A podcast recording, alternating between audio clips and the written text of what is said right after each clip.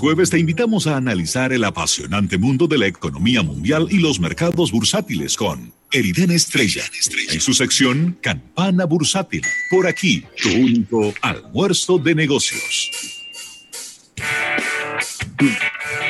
Bueno, y aquí estamos ya de regreso en este su programa Almuerzo de Negocios contra viento y marea. He durado una hora y 20 minutos con esta gorra puesta. Rafael Fernández. Increíble, de verdad que creo que se está batiendo un récord en el día de hoy. Sí, fácilmente. Yo creo que ni en el play, ni jugando golf, yo duro una hora con la gorra, una hora consecutiva con la gorra puesta.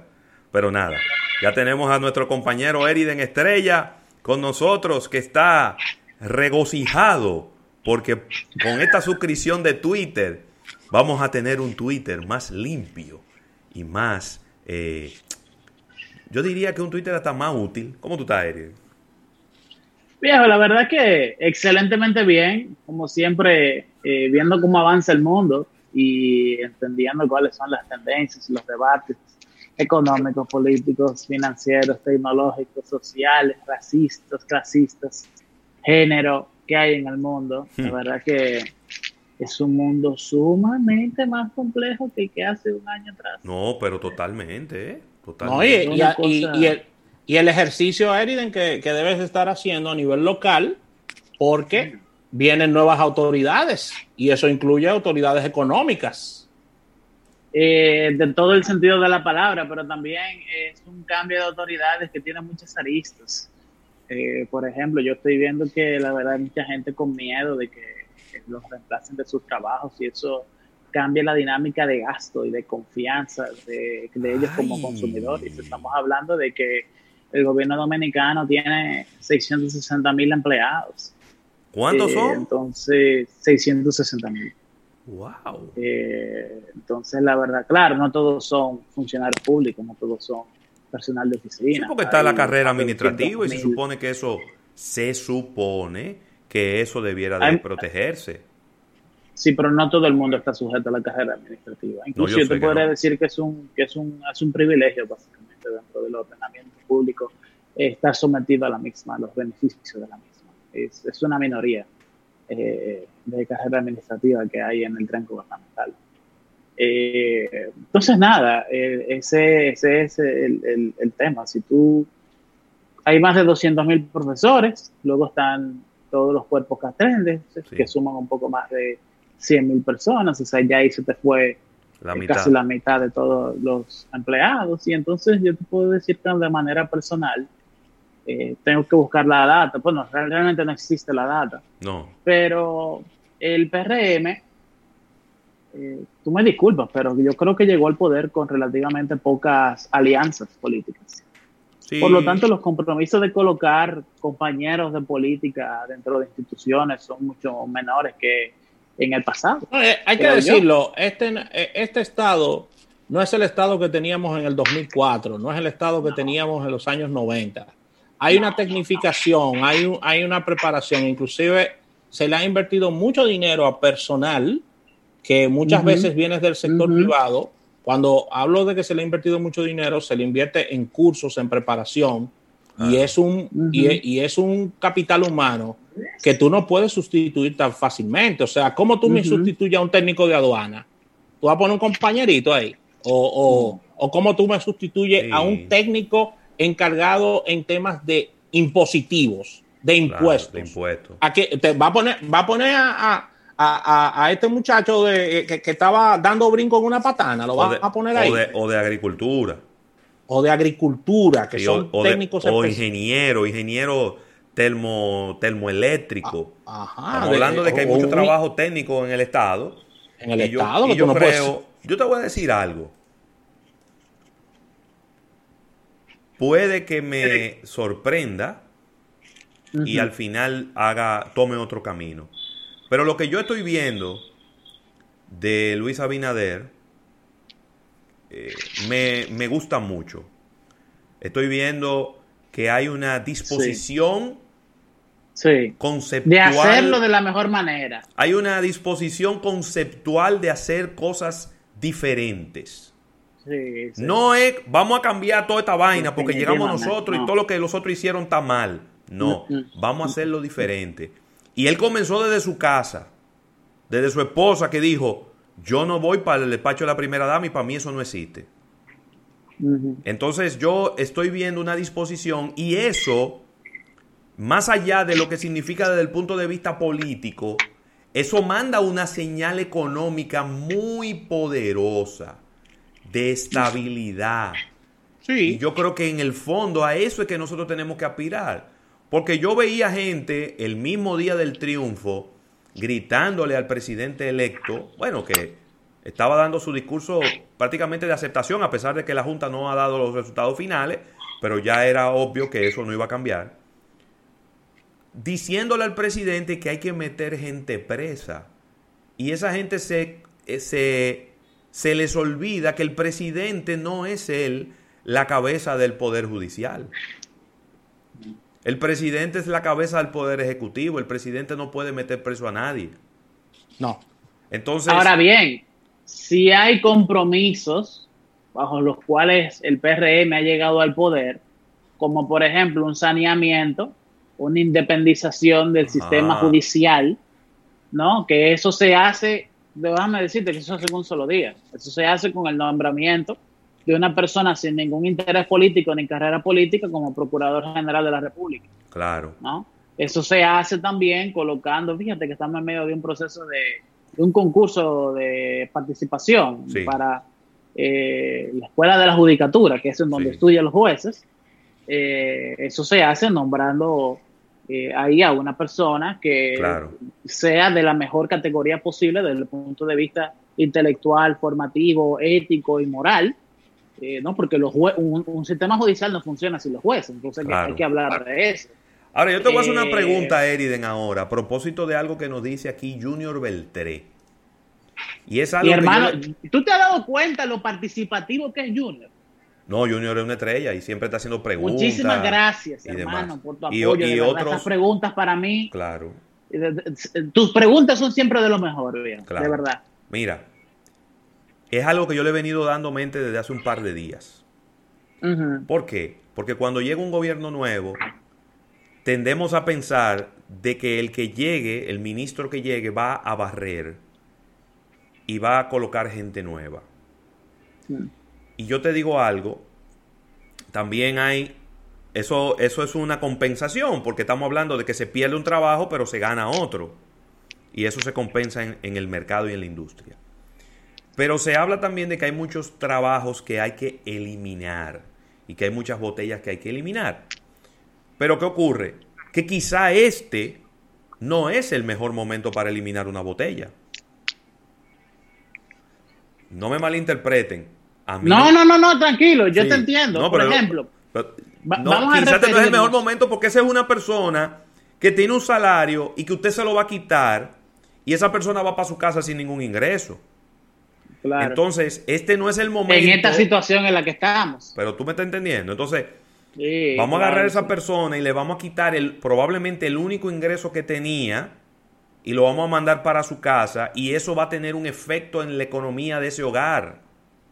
Sí, pero de ahí subyacen otras cosas. No, claro. Ahí, ahí subyacen otras cosas. Eso es lo más importante, pero lo segundo es, si comenzamos, si comienzan las instituciones con una serie de cancelaciones masivas, importantes, de personal de línea, personal medio y personal de supervisión en el Estado, ¿cuánto le costará toda esa compensación al Estado desde el punto de vista de liquidaciones de un personal que tiene de, pasivo laboral de 16 años a 20 años en la administración pública? Ese es también. Eso es un tema. Eso, es un, tema, señores. O sea, Tú no estás cancelando a un compañerito que tiene cuatro años en el Estado. Tú estás hablando de, de, 16 o 20 años en el Estado que tiene, que hay que buscarle, su, hay que buscarle su remuneración y que es importante porque el Estado competitivamente está pagando muy bien a sus, a sus servidores. No, yo creo que el Estado está pagando incluso mejor que, la empresa privada. Bueno, entonces, eh, métele lápiz a ese pasivo. Claro que eh, sí. para que la gente entienda, una persona en, en, promedio, no siempre es así, pero en promedio, una persona que está ganando en una empresa 45 mil, 50 mil pesos, en el Estado ganaría un poco más de 100 mil pesos. Directamente, haciendo exactamente lo mismo. Sí, es verdad. Eh, pero yo me voy a remitir a lo que dice el profesor Seara Hatton.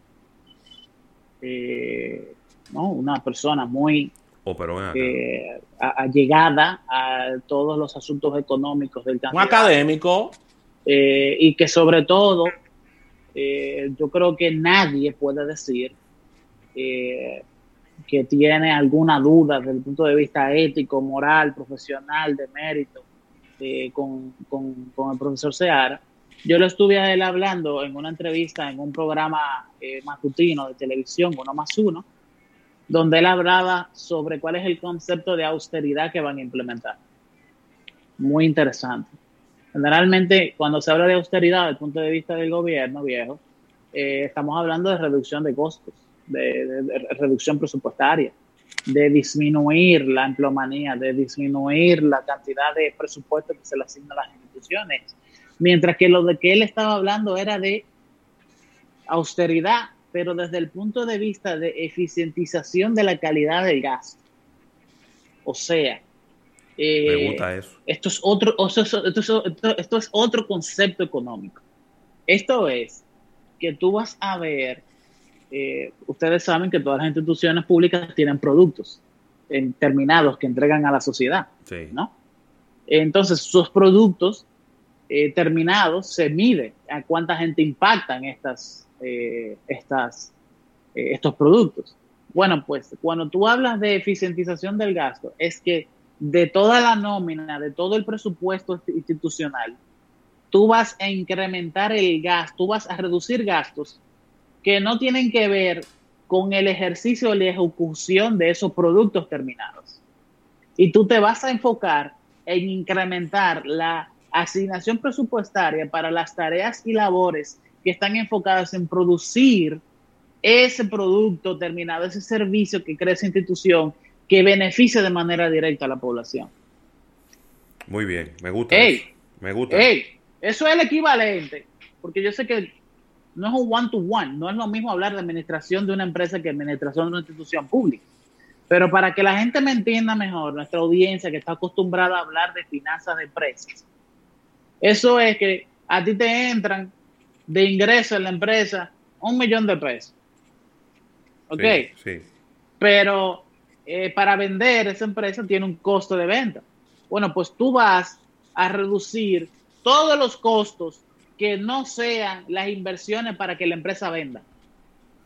Tú te vas a concentrar en eficientizar el costo que tiene para la empresa vender ese producto y servicio. Mano, mira, eso es una visión totalmente diferente. Me gusta. Eh, a lo que se tenía. ¿Y, quién podría estar en desacuerdo con una cosa como esa? Además, como tú muy bien dijiste, José Luis, no estamos en una posición de estar quitando, eh, de estar elevando el índice de desempleo abierto de la República Dominicana. Eh, definitivamente que esa no es la solución. No. Estamos en una coyuntura económica muy compleja que tiene dos posibles soluciones extremas.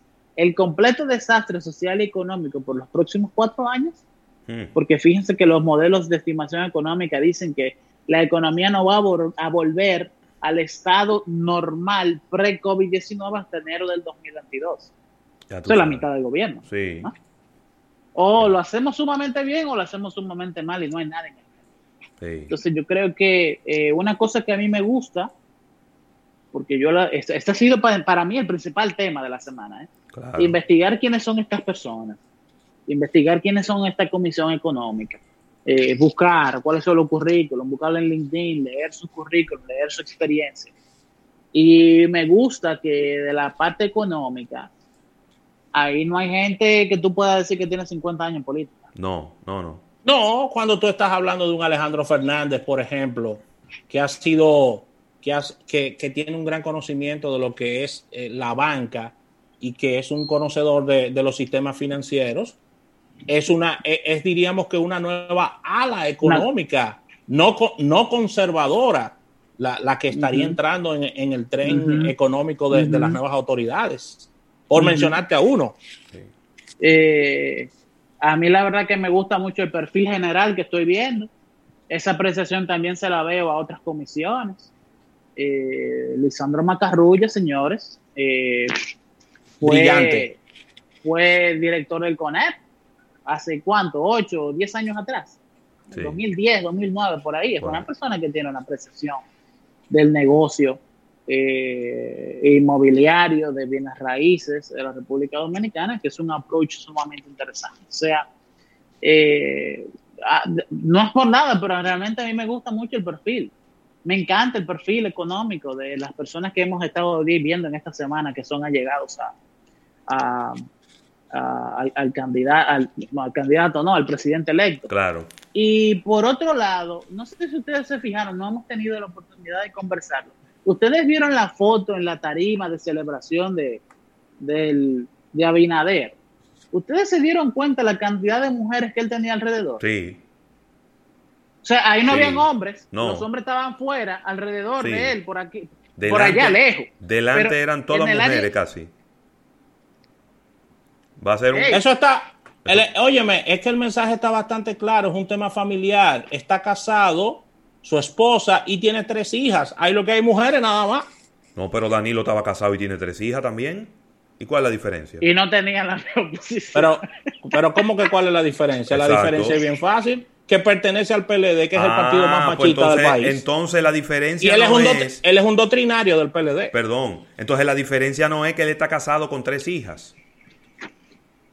Esa no es la diferencia, porque los dos tienen las mismas condiciones. Están casados y tienen tres hijas es una diferencia de visión.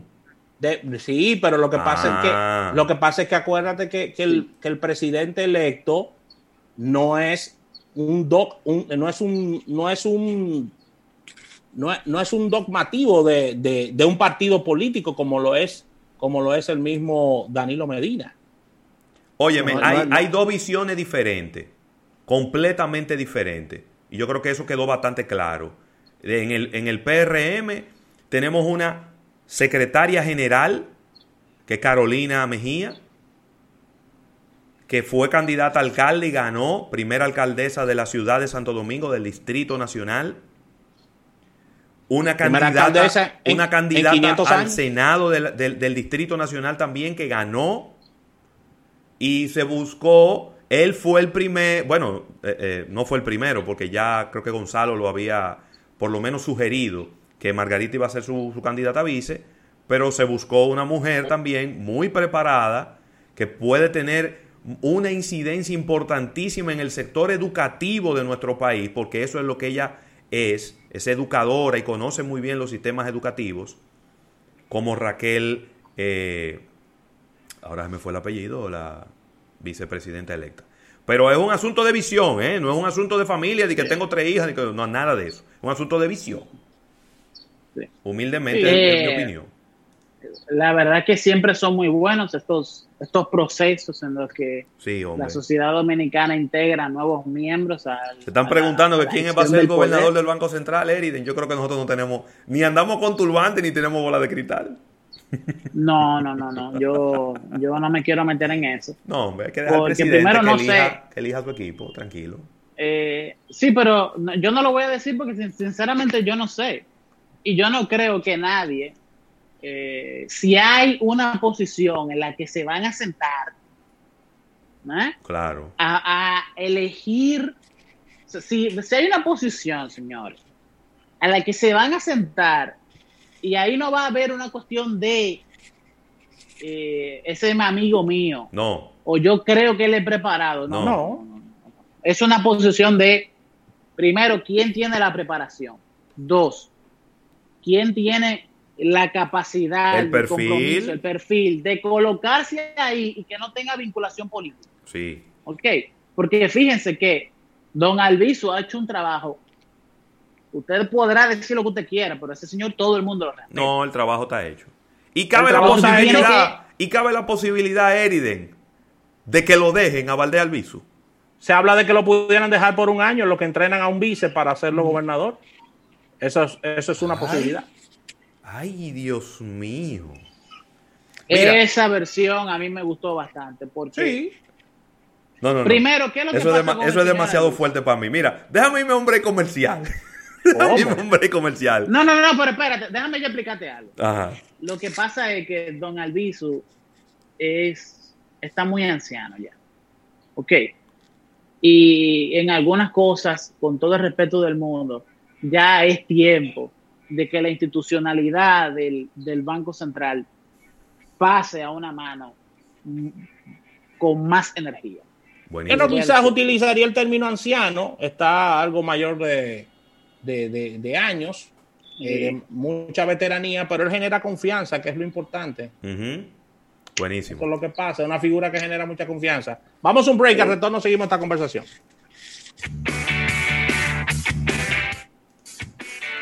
Llévanos contigo, te queremos ayudar para que compartas más.